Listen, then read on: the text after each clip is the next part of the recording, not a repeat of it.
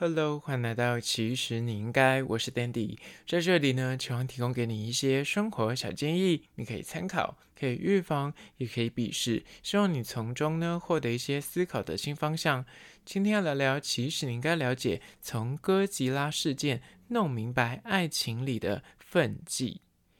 最近呢，在新闻上有一个吵得沸沸扬扬的事件呢，叫做哥吉拉事件。简单来说呢，就是有一个人妻上网，就是抱怨了自己老公的一件事情呢。但是这件事情，她本来是想要抱怨，想要讨拍，结果新闻事件整个大逆转，全部人都站在老公那边，反而就指责这个人妻不 OK。今天就来好好聊聊这个哥吉拉事件，但是实际的进入主题之前呢，来分享一间位于宜兰的咖啡厅，名字叫做美美子 Homemade Cake。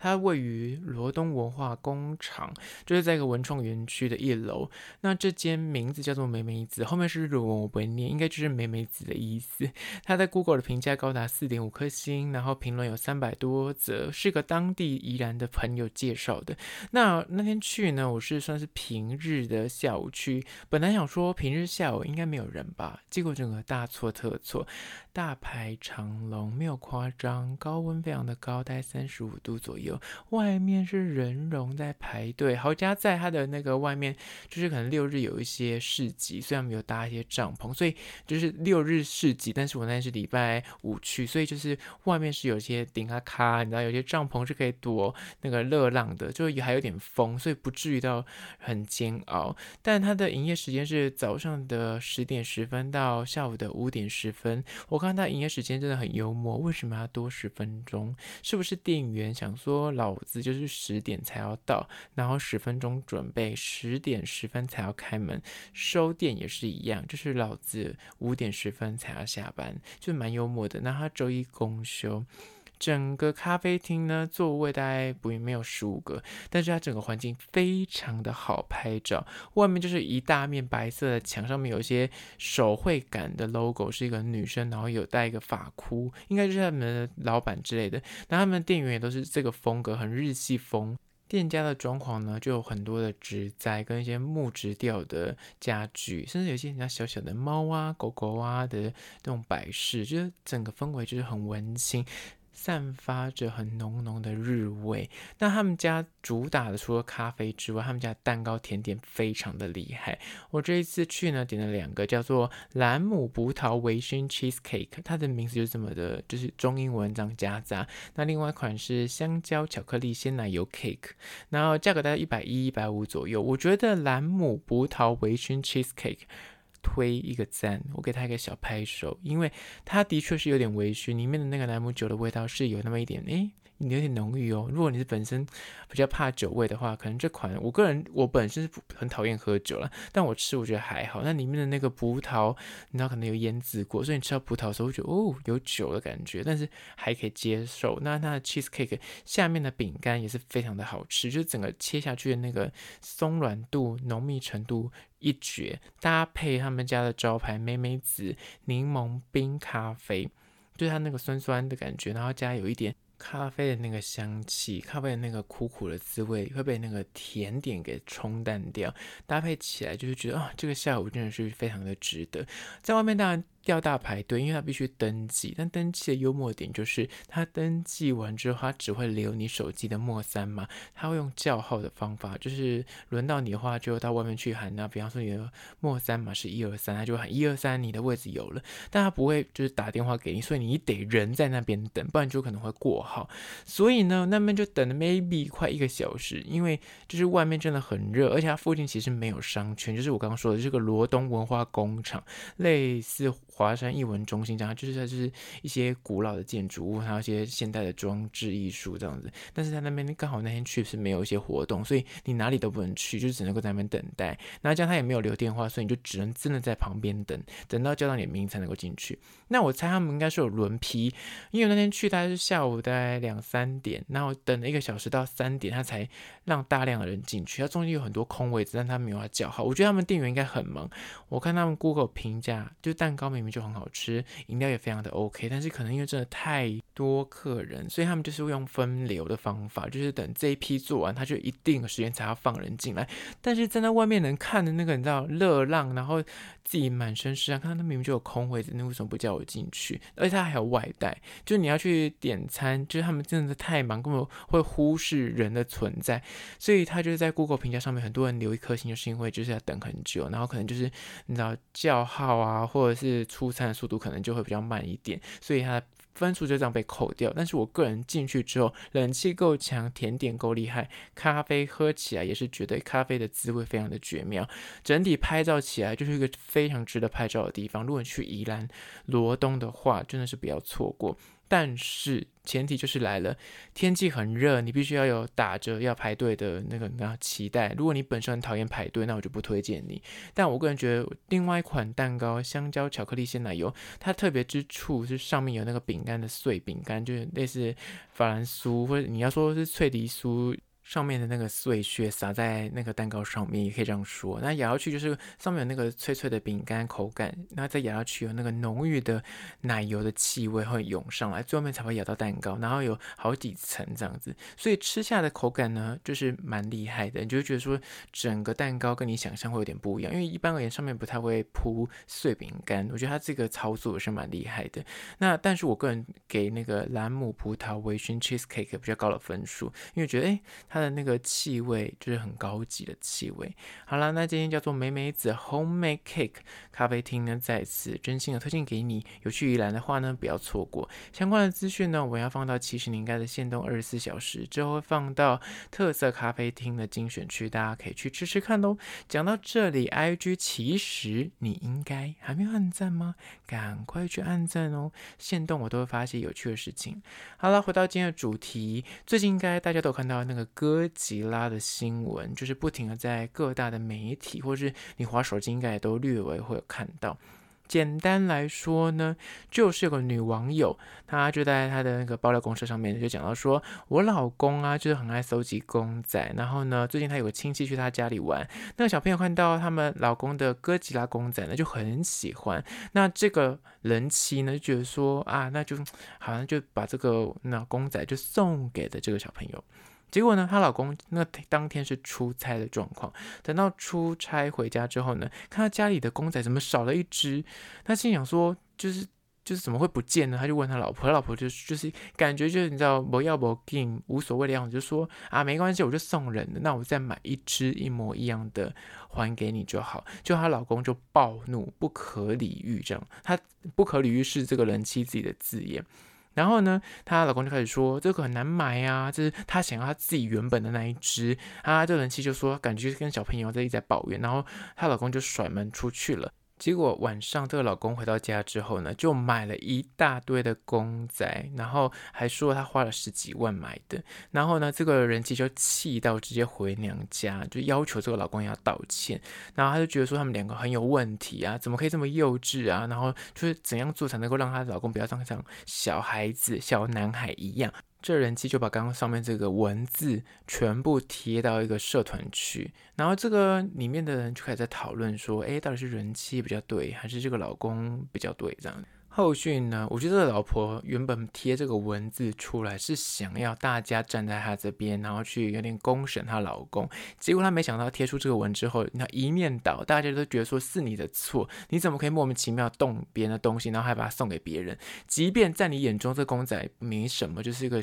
感觉对人妻来说自己是个玩具，她就是在买就好了。她就觉得她老公有点就是你知道反应过头这样，但老公的心态就觉得说这是很珍惜的东西，而且还是。是他自己的那心肝宝贝，你怎么可以不经询问、没有过问过就直接把它转送给别人，而且还一副不要不给？我回来之后再问你这件事情的时候，你竟然还是觉得说那就就买给你嘛，没什么大不了的。所以我觉得老公的立场大家比较能够认同。结果这个人机可能看到，哎，情况不妙，还有贴出后续的一个贴文，就是说谢谢大家指教，他的模型呢，就是已经从那个小孩子的手上拿回家了，然后也没有受损，而且因为他这个玩具很大一个，亲戚就呃拿回去之后就赶快收起来，怕小孩子会用受伤，这样就没有让他抓着玩。那因为中间有在讲述说她老公后来就离家去，然后这个人机后面的发文也说，呃，希望老公赶快回家，一切可以尽快的落幕后。后续其实还有很多杂七杂八的小新闻，就是说到老公跟他的讯息也有贴出来给大家看、啊。他就是等于是老公就说要离婚了，就是闹到要离婚。老公其实有点受不了，就是他这样子就是任性的作为，然后感觉不要不要。然后老婆其实后面有示弱，就是希望就是可以赶快就是让这件事情落幕啊。然后也讲到说，如果真的要离婚的话，这件事情就是后话了。反正后面就说，如果真的要离婚的话呢，那栋房子他愿意就是付他五百万，然后希望看在旧情的份上把这个房子留给他。后面这件我没有要讨论，反正大家可以去追后面的新闻，因为我现在讲的过程中，我觉得后续应该还会有一些小道消息跟呃文字讯息流出。反正后面这个东西我不讨论，我单纯今天就是讨论前面这个到底。把别人的公仔转送给别人，老公到底有没有立场可以生气？还是你觉得说老婆其实转送这件事情，如果他都已经允诺说会还你一模一样的公仔，就没有必要那么生气？而且老公不应该再去大花，就是那十多万这样子去买公仔，就为了气老婆。就单这个公仔被转手送给小朋友的新闻事件，我们不讨论后续那个文字说要离婚的事情，跟那个什么房子要五百万的事情，就单纯公仔这件事情，我觉得老婆就是没有什么好理由，就是错嘛。你当初怎么会莫名其妙把未经同意就把别人的东西拿去转送给小孩子，有点借花献佛，而且是当别人在询问的时候，你还就是有点就是不在乎，觉得这没什么。我觉得你相处这么久都已经结婚了，你觉得知道那公仔对你老公来说有多重要？反例来说啦，如果今天你你的老公，然后看到有小朋友来，然后看到你的名牌包，觉得你名牌包他很想要，他就直接把你的名牌包送给别人，我觉得每个人也会生气，所以就是将心比心，我觉得这件事情没什么好说的，就是女生一开始就做错事，那她做错事，如果她当下给她的一个非常诚恳的道歉，或是给她一个很明确的说她会有后续的善后的话，男生应该是不会这么生气，但是因为她的态度这样。这个女方还把他们的这件事情整个整理成文字贴到社团上面去，很明显的你的意图就是讨拍嘛，所以。男生后来也看到这个讯息，然后当然也上新闻，所以男生大概知道他前面的这些动作，然后他老婆有去讨拍这样，因为很明显写的故事应该就是一听就知道在讲谁，所以那老公当然会更暴怒，才会闹到要离婚。那整件事情呢，我们就用了五个点来聊聊关于说谈恋爱或是结婚之后呢，我觉得在关系里面呢，那个分际还是要拿捏的。第一点就是从小事看大方向，价值观的差异。这个故事告诉我们，就是小地方不尊重，大事更不会在意。这个故事的男主角之所以会这么的生气，就是那愤怒难平。我觉得他绝对不是因为就单纯这个公仔未经同意送给别人，他想要离婚，没有这么简单。想必应该是长期的积怨已久。但后续的文字讯息就讲到了，说他其实也有点受够他的老婆就是不是生产啊，不去工作啊，然后又讲到说他可能他老婆有点控制欲这样的。那我觉得哥吉拉只是刚好压倒。这个骆驼的最后一根稻草，但是我觉得女生后续的对话记录，从文字中你就可以透露出，知道女生刚开始在那个那风向还没有一面倒之前，女生感觉还不觉得她自己有做错什么事情，所以我觉得这个作为才是最让她恼怒的地方，最让男方觉得最生气的地方。所以从小事看大方向，在两性的相处里面，或是在关系里面。很多时候你会觉得无关紧要的事情，那个小举动或者你讲出来的话，从你的那个莫名其妙生气的态度，其实这个都是可以看出来你这个人的品格，跟你这个人的做事的，然后一些美感，跟你的价值观这些东西，看似当下你会觉得很像我可以忍一下，或者很像我可以不在意，但是他就是这个，你知道从小看大，这个女生的这个不在意的作为。跟这个男生他这么在意公仔的心态，其实这两个点看起来你会觉得，单就公仔的价格来说，你会觉得可能没有什么，就也没有很贵，或者它只是个玩具。但是这件小事情，就是当别人很在意这件事情的时候，你有没有给予尊重，那就是你们两个的这个价值观的落差了。而这个就是从小看大，就是从小事情看大方向，价值观的差异在关系里面是很重要的。你们要怎么样去磨合出双方都舒服的一个状态？接下来第二点，关于说从这个新闻事件我们要去理解的事情呢，就是不要套用自己的价值观到别人身上。这一点，我觉得男女两方都应该要稍微去意识一下。女方呢，不用讲，她会觉得说，哎，我不在意啊，我觉得这不重要啊，她就会希望说，男方你也不用这么在意吧，没什么那么大的事情吧，干嘛那么生气，干嘛还要耍任性去买那么多呃公仔回来？就是女生的观点，她会这么认为，因为她在她的眼中。公仔真的没有这么重要，但是我觉得换位思考，如果今天公仔换成是名牌包包，换成是你喜欢的化妆品，如果你的老公、你的男友莫名其妙把这个拿去送给别人，然后就他只回你一句“哦，再买就有了吗？”或者我再买一模一样的还你之类的，相信女生应该也会大暴怒，所以就将心比心。那我觉得，即使在亲密的情侣或夫妻，双方就是价值观、你的信仰不一样，这是很正常的，有时候甚至还是截然不同，就是完全。全相反，所以你绝对不要把你的价值观套用到别人身上。你觉得说公仔不重要，你就觉得说对方怎么那么在意公仔这件事情很蠢，或者有些人喜欢买名牌，他觉得另外一方可能觉名牌很蠢，但是你要去尊重别人有喜欢名牌的权益，别人有喜欢公仔的权利，你懂吗？所以这一点就是在一个关系里面，不要去套用自己的价值观。你可以觉得公仔。哦，不重要，没什么，是个玩具。但是你要去尊重别人喜欢公仔的那个心，他可能真的很有热忱。所以在关系里面呢。不管是任何一方，如果你要求另一方一定要去依循自己的做事风格，或者是依循自己的想法跟观点，一定要跟你信奉同样的你知道真理的话，那就会大有问题。你你知道两个人在一起不可能喜欢的东西一模一样，或者在意的事情都是相等的在意，一定会有一方可能对于某件事情特别热衷，另一方可能完全觉得无感。那你如何在关系中互相的去妥协，互相的去忍让，也是一段关系是。否可以走长远的很重要的要素。加第三点，关于说这个新闻，你可以学到什么？就是三，你是否可以在关系里面学会尊重二字？尊重谈感情的对方，他是跟你不一样的心态的人，跟你不一样价值观的人，互相包容对方，就是一段关系是否可以走得很长远的基础呢？就是在。尊重二字，懂得尊重对方呢，在相处的过程之中呢，你就可以比较能够做到一件事情，就是体谅双方的不同，磨合差异，还有妥协让步。如果没有尊重这个前提，你后面这个都是不可能做得到的。相反的，如果你什么事情都是以自己为主，你就是不想尊重对方，就是我以我，就是我是自私的人，就是全世界要配合我。那这个心态，你如果以自我本位中心的人，你在相处的时候，你就会像这个女生一样，什么事情都是以我的观点为观点的。我觉得公仔不重要啊，那你为什么要在意呢？他很容易就会心生怨怼，一点点不如意，一点点跟自己意见不一样的时候，就很容易成为争执的导火线。当男生在这件事情上面，有可能就是因为长期累积他才爆发的。但是我觉得中间一定他们有很多时候是没有去沟通出那个尊重二字，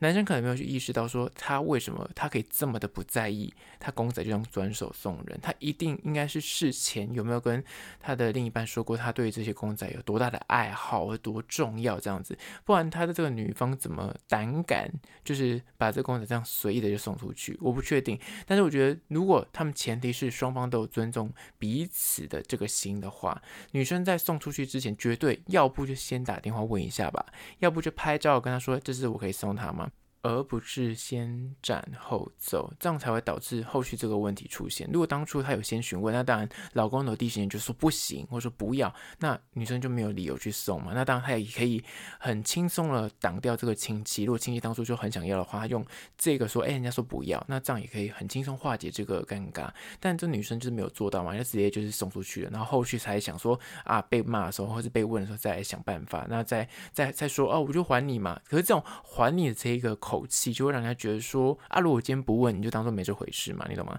就难怪老公会生气。接下来第四点，过来说这个新闻事件可以看到的一些学习点呢，就是四，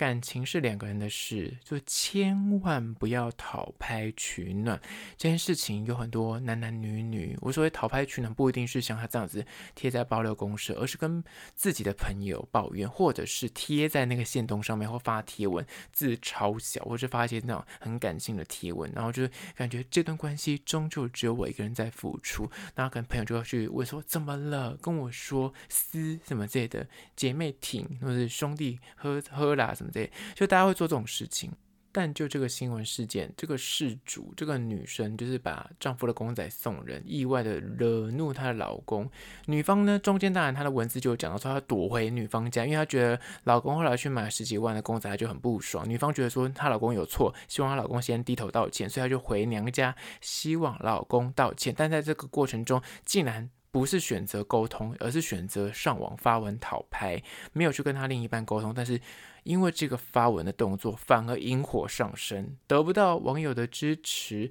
最后还上篇各大新闻媒体。现在各个网友啊，都是在做侦探啊，就是两边在在论战。女生可能还是有人就会站在女生的角度说，其实她也没那么夸张嘛，男生的反应过头什么之类的，那这样就要离婚什么之类的。那我觉得这原本这家务事，两个人就很小事情，两个就是自己。讨论出一条就可以，诶，双方都还可以接受的状态就好了。但是你把它翻到新闻上去，变成是，诶，两边就会开始站队，你知道吗？就是男方后面就有很多站队，女方也有人站队，然后开始就感觉有点骑虎难下。你感觉今天没有分出个对错个胜负就不 OK。而且我觉得女生后来因为这个，然后风向一面倒，整个大走偏，就是得不偿失啊！你本来只是想讨拍，何必呢？你这个讨拍的动作，说难听点，你真的要讨拍，你可以找人妹讨讨拍。你当初把它贴到网络上，感觉就是其心可疑啊！就是背后的动机很邪恶，你是想怎么样才就把它贴到那网络上面去？你希望很多网友来支持你的论点，来帮你就是站队吗？那后续整个反应是反过来的嘛？所以讨拍不成，反而引火上身，我就觉得。没有必要，所以感情的事情呢，就是再痛恨再痛苦，建议啊，就跟朋友讲讲就好了，不要到那种半公开，基本是自己的社群，其实你贴出来，其实大家都看得到，有可能就被截图，你也不知道，所以千万要留意。在第五点，关于说从这个新闻中你可以学习到的事情，就是五，不管是交往、结婚啊，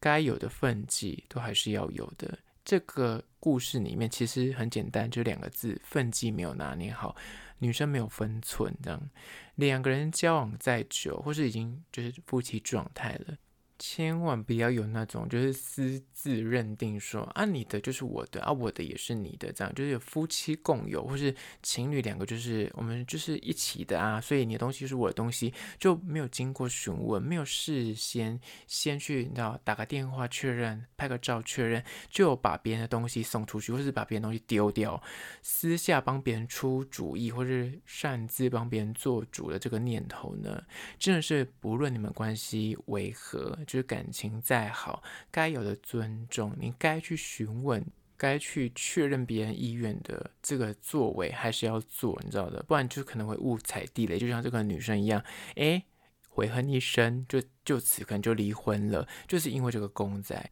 就真的很没有必要，而且超冤的，所以。这件事情就告诉我们，有事情或是有任何你会有疑虑的部分，就是先沟通。而且我觉得，即便是夫妻状况，那个分际还是要有的，而不要就是因为就是你们觉得啊，我们是情侣，我们是夫妻，所以是没关系，还是有关系的。就即便再爱，感情再好，那个分寸还是要拿捏。好啦，今天就简单从哥吉拉这件事情，我们来了解爱情里再好。再爱还是要分际这件事。好，关于今天的主题呢，你有任何意见跟看法想要分享的话呢，不管此刻你收听的是哪个平台，快去按赞订阅。如果是厂商的话呢，在资讯栏会有信箱，或是你可以加我 IG 私讯跟我联系。最后关于说，如果是用 Spotify 或是用 Apple Podcast 收听的朋友呢，快去按下五星的评价，写下你的意见、你的看法、你的疑难杂症，我都去看哦。好了，就今天的，其实你应该下次见喽。